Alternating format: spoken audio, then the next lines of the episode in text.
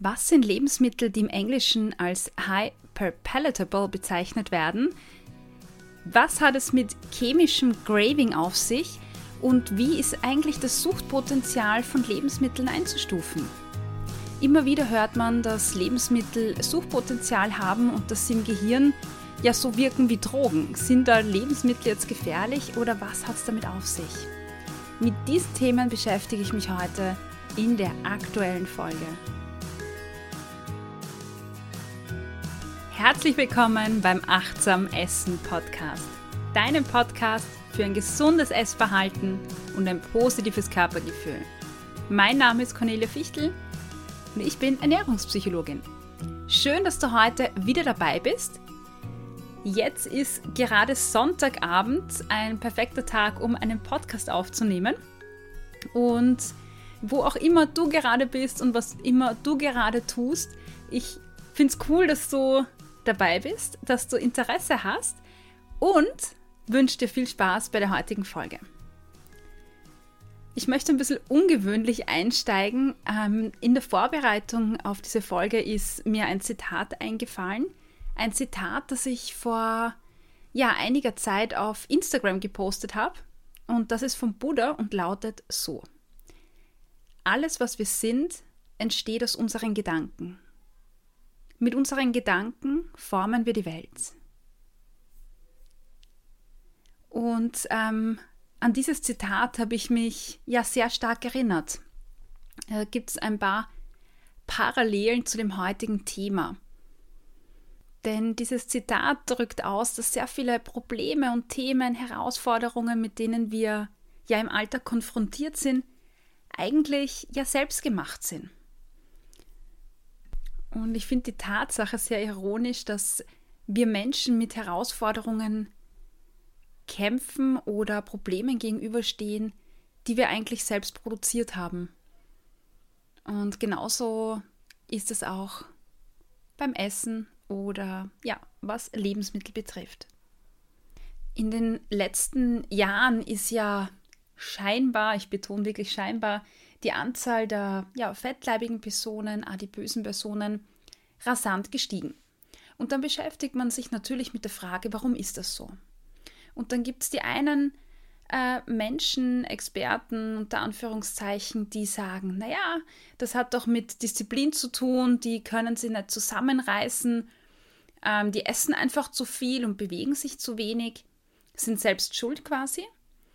Und dann gibt es die andere Ecke, die ähm, ja, behauptet, dass Lebensmittel süchtig machen und dass die armen Menschen, die halt zunehmen oder so ein starkes Verlangen nach Lebensmitteln haben, Binge-Eater zum Beispiel, dass die ja süchtig sind.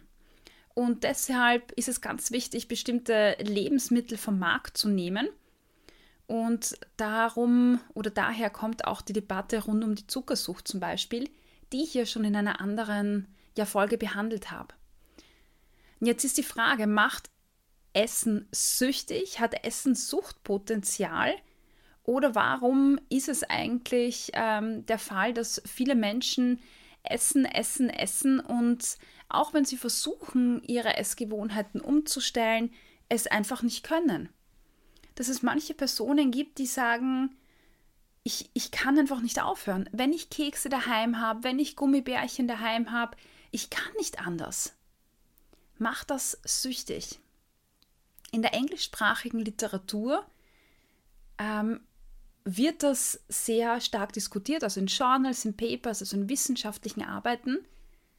Da ist die Anzahl dieser Arbeiten, die sich mit diesem Thema beschäftigen, ja, ich würde sagen, seit ja, 2006 rasant in die Höhe gestiegen und 2008, glaube ich, gab es dann nochmal so einen Sprung und da explodieren auf einmal diese Themen und die Frage, ja, machen Lebens. Und ich persönlich finde ja die Diskussion äußerst spannend, weil sie auch wieder sehr menschlich ist. Wenn wir nach Antworten suchen, dann ist es natürlich für uns Menschen sehr leicht in schwarz-weiß zu denken. Also entweder die Menschen essen zu viel, weil sie undiszipliniert sind, oder die Lebensmittel machen süchtig. In der, ja, in den Medien oder so in der gesellschaftlichen Diskussion gibt es da wenig Raum für die Graustufen dazwischen. Und das ist auch so ein Thema, das ich mit diesem Zitat ähm, ja, äh, zeigen wollte oder wo ich so eine Parallele sehe. Wir Menschen denken schwarz-weiß, weil es leichter für uns ist. Es ist viel leichter, definitive Antworten zu haben, als irgendwelche, naja, vielleicht oder es könnte so und so sein, Antworten. Weil das würde, ja bedeuten, dass wir vielleicht aktiv auch ja was tun müssen, dass wir nachdenken müssen.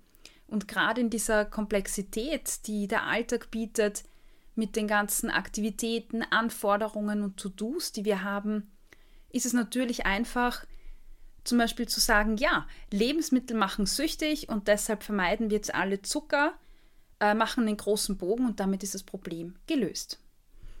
Aber, jetzt kommt das Aber, so einfach, ja, finde ich die Diskussion natürlich nicht, weil du kennst ja schon sehr viele Podcast-Folgen vielleicht oder meinen Ansatz da dazu, weil ähm, mit diesem Umschiffen von bestimmten Lebensmitteln wie Zucker, ja, steigt einfach die Lust darauf. Und irgendwann können wir einfach uns nicht mehr zurückhalten und dann überessen wir uns tendenziell. Mit diesem dogmatischen Denken, also etwas ist gut oder schlecht und ein Lebensmittel macht süchtig oder nicht süchtig, schaffen wir uns also noch mehr Probleme, als ja, wir sie vorher gehabt hätten. Sowas wie Essanfälle, Heißhunger und Co. Ein kurzer Schwank, Schwenk auf die Seite.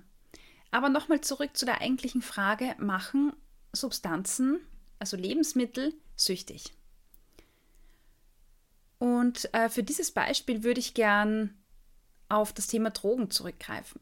Wenn wir uns Drogen nehmen wie Kokain, Tabak oder Alkohol, dann sind es doch klassisch Substanzen, die süchtig machen. Dinge, die wir unbedingt vermeiden müssen, weil sie ein großes Suchtpotenzial haben. Nehmen wir uns mal Alkohol her zum Beispiel.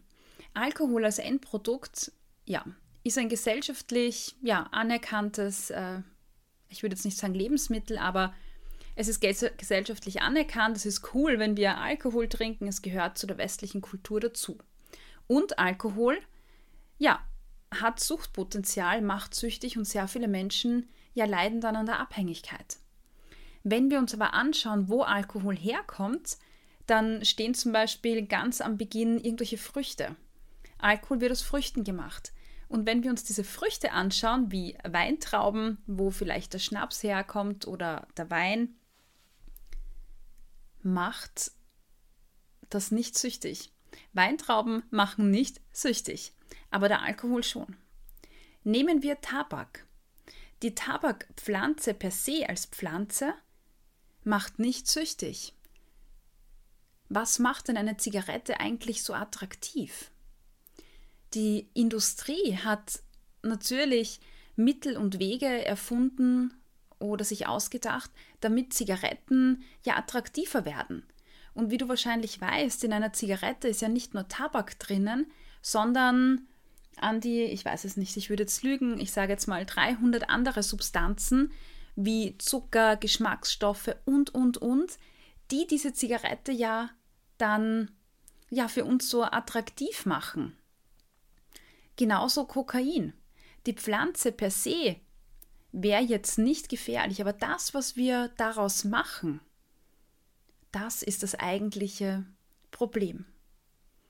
Zurück zu Lebensmitteln. Wenn wir uns bestimmte Lebensmittel anschauen, dann gibt es kein natürliches Lebensmittel, das jetzt irgendwo dokumentiert wäre, oder zumindest ist mir keins bekannt, ich habe noch keine Literatur dazu gelesen, das abhängig machen würde.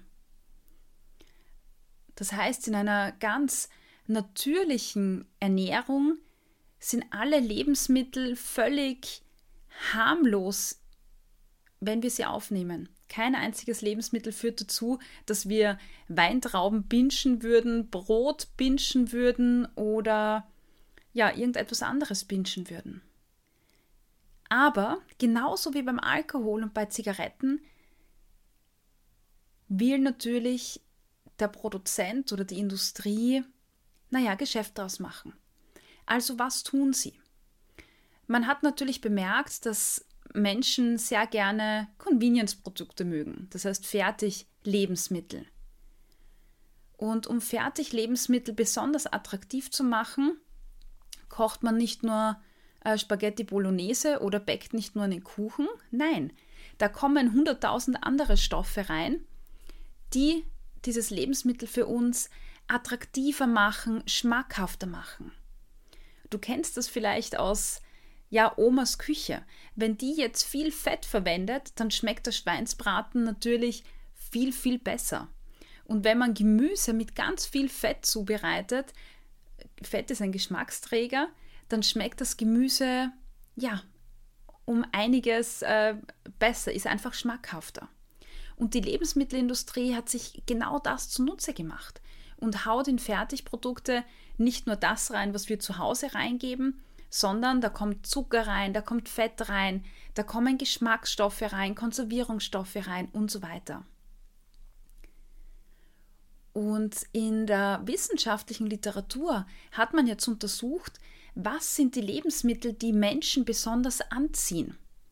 Und man hat herausgefunden, dass es eine besondere Kombination gibt in den Nährstoffen und Geschmacksstoffen, die dafür sorgen, dass wir diese Lebensmittel besonders gerne konsumieren. Und das ist unter anderem Salz, Zucker und Fett.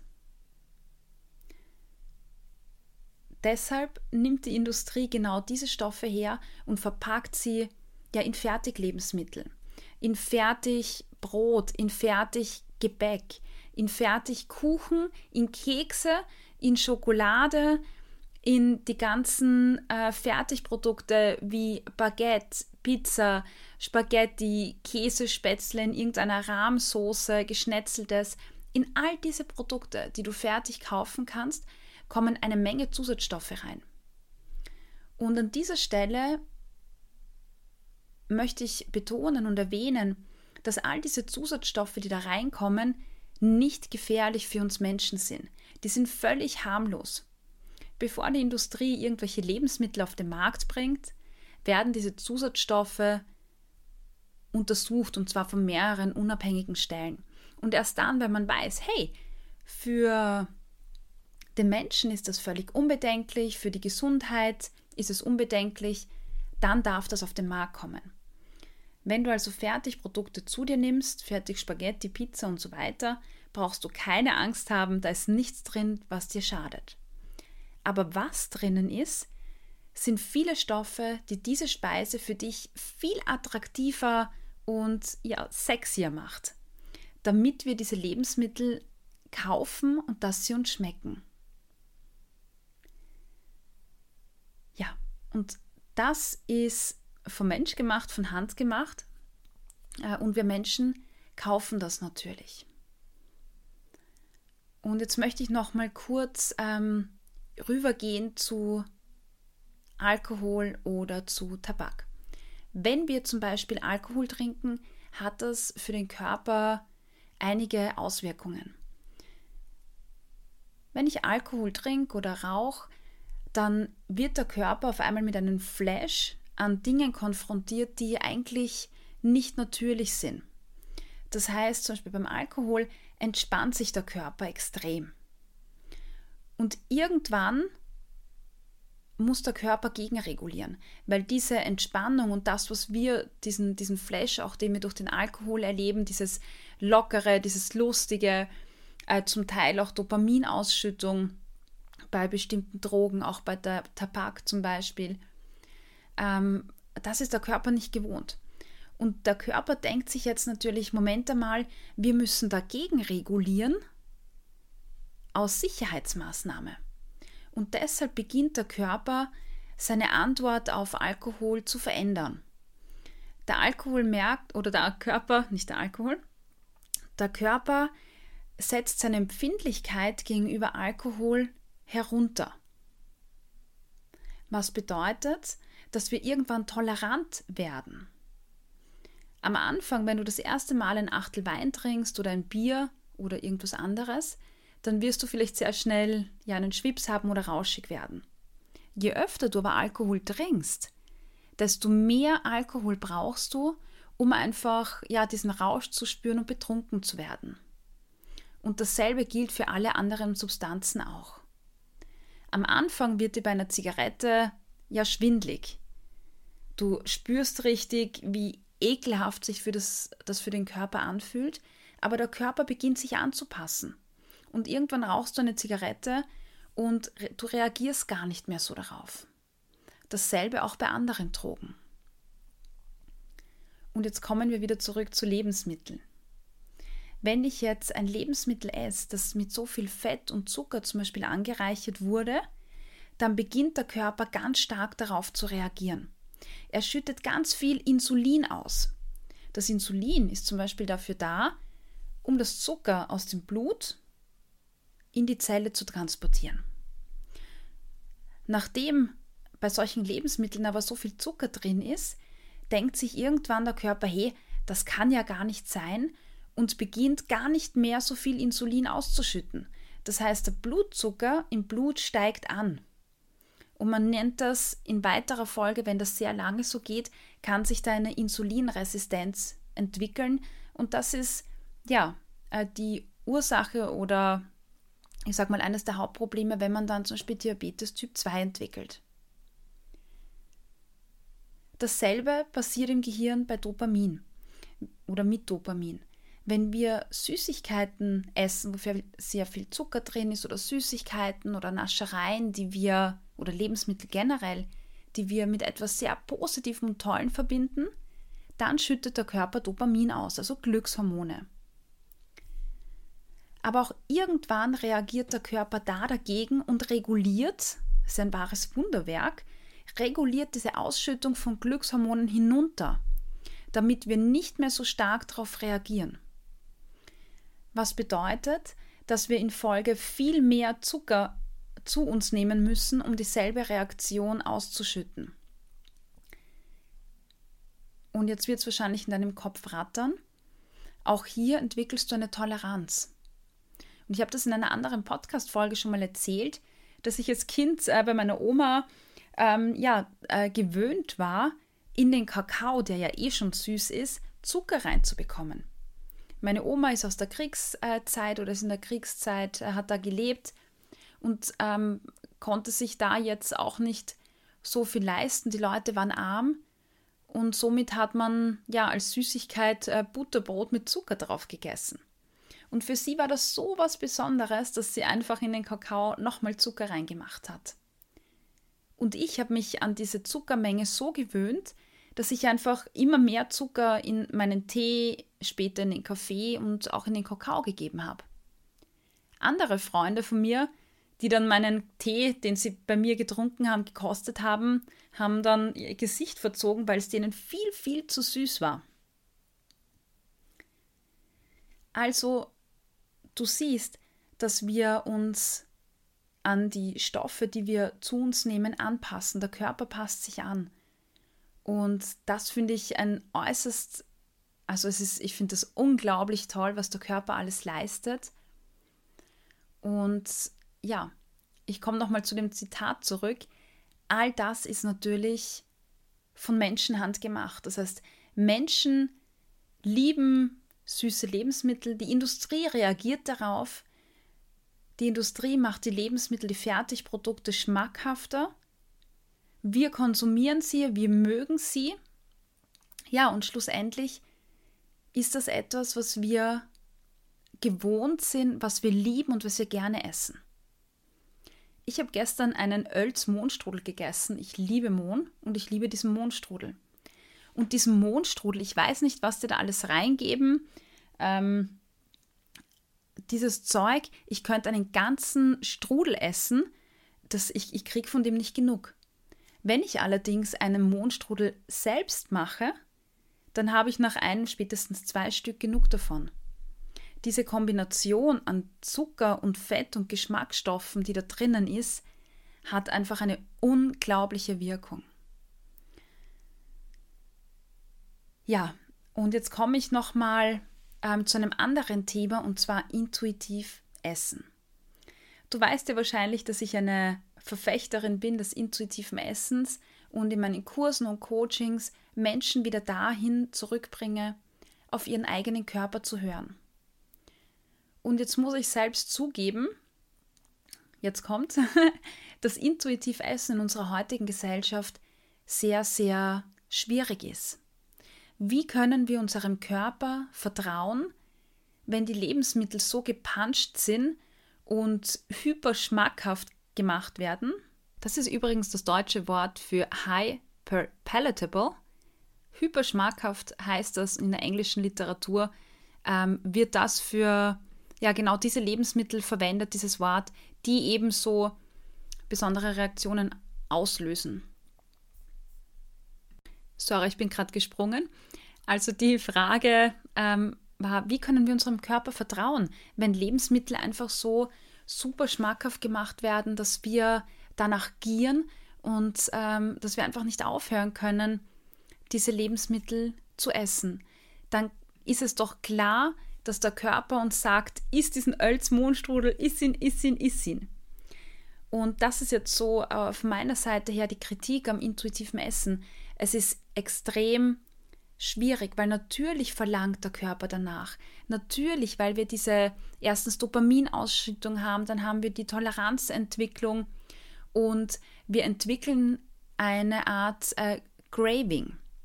Und beim Craving unterscheiden wir jetzt emotionales Craving. Das ist quasi der Fall, wenn ich emotionaler Esser bin und ähm, meine Gefühle mit, mit Lebensmitteln ähm, kompensiere. Das heißt, wenn ich traurig bin und dann esse ich was, um da einfach eine bessere Stimmung zu haben, dass mir besser geht. Und dann gibt es das chemische Craving.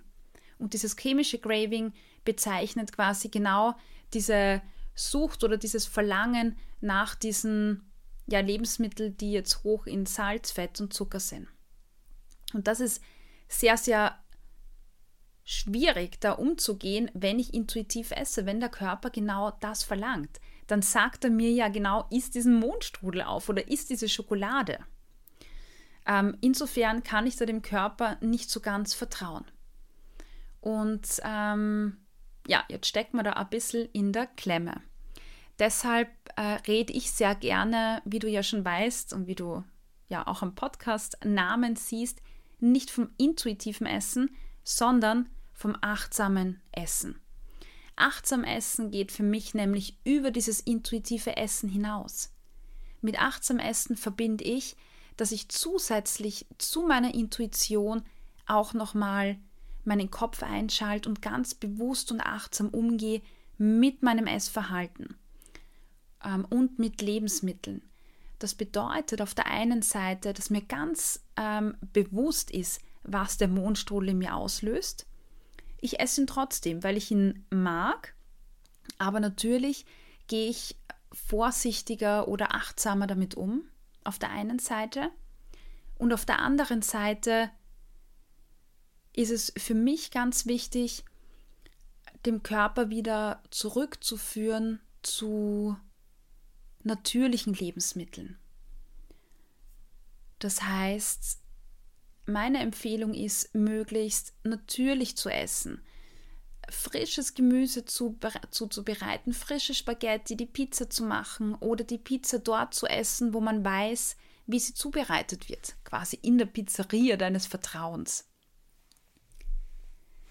Wenn wir nämlich selbst kochen, wenn wir natürliche Lebensmittel essen, wenn wir das frisch und saisonal und so weiter zubereiten, dann haben wir nicht nur die ganzen Vorteile, was die Nährstoffe betrifft, sondern wir wissen ganz genau, was drinnen ist und dann können wir auch unserer Intuition vertrauen und auf unseren Körper hören.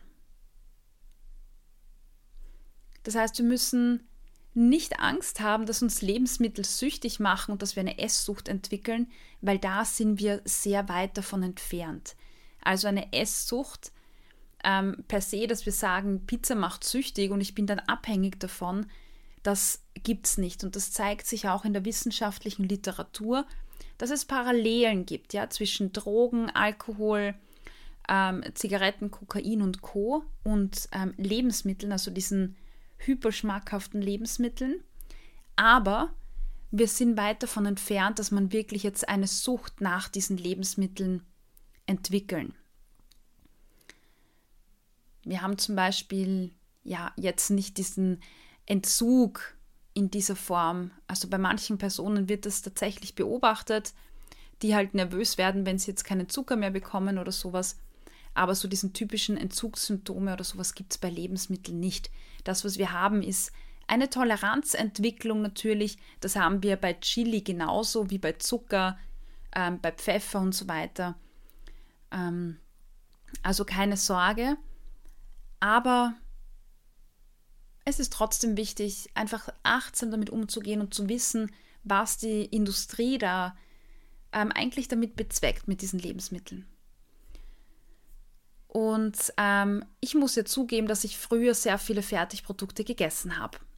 Und ich weiß noch, ich hatte damals äh, meinen ersten Freund und in meiner Familie ist immer sehr, sehr würzig gekocht worden. Das heißt, wir haben da auch immer ähm, so Suppenwürfel in die Speisen getan. Vegeta äh, ist so eine Marke, um das Ganze natürlich sehr schmackhaft zu machen. Und mein erster Freund in seiner Familie wurde nichts gewürzt.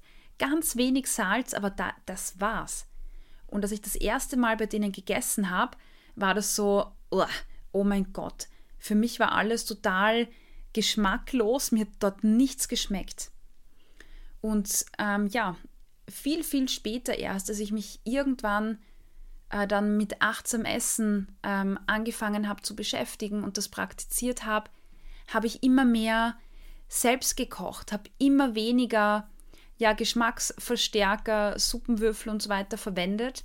Und meine Geschmacksknospen auf meiner Zunge haben sich daran gewöhnt. Also ich weiß und ich bin mir bewusst, dass wenn man sehr häufig Fertigprodukte isst und ähm, sowas wie Suppenwürfel und so weiter in seine Speisen gibt, dann schmecken Lebensmittel einfach gar nicht mehr, wenn das nicht drinnen ist. Mein erster selbstgemachter Mondstrudel, den fand ich total ekelhaft, weil er einfach viel natürlicher schmeckt und ganz anders schmeckt als dieses fertig ähm, Industriezeugs. Aber je mehr du das isst, desto mehr gewöhnt sich dein Körper daran. Wir nennen das äh, in der Psychologie Mer Expo Exposure Effekt. Je öfters du diese Speisen, selbstgemachten Speisen isst und weniger von diesen fertig äh, Pizza, Spaghetti, Baguette, äh, was auch immer es da alles gibt in der Fertigabteilung, desto mehr gewöhnt sich dein Körper dran und dann hast du auch die Chance, dass du ja wirklich zu einem intuitiven Esser wirst und deinem Körper wieder vertrauen kannst. Das ist natürlich auch ein Prozess, ähm, der da ja dann von, von, von äh, abläuft, vonstatten geht, hätte ich jetzt fast gesagt, der da abläuft. Aber es ist ein wirklich schöner Prozess und wenn du diesen Weg gehst, dann wirst du merken, auch Süßigkeiten oder sowas, das reizt dich gar nicht mehr so extrem. Dir werden auf einmal natürliche Lebensmittel total gut schmecken und wenn du dann fertig Essen isst, fertig Spaghetti oder sowas, wirst du merken, boah, das schmeckt eigentlich überhaupt nicht gut. Das schmeckt nach etwas ganz anderem, aber sicher nicht nach Spaghetti. Also ich fasse das nochmal zusammen. Machen Lebensmittel süchtig? Kann man so ein starkes Verlangen nach Lebensmitteln haben und sollten wir Lebensmittel deshalb ja vermeiden?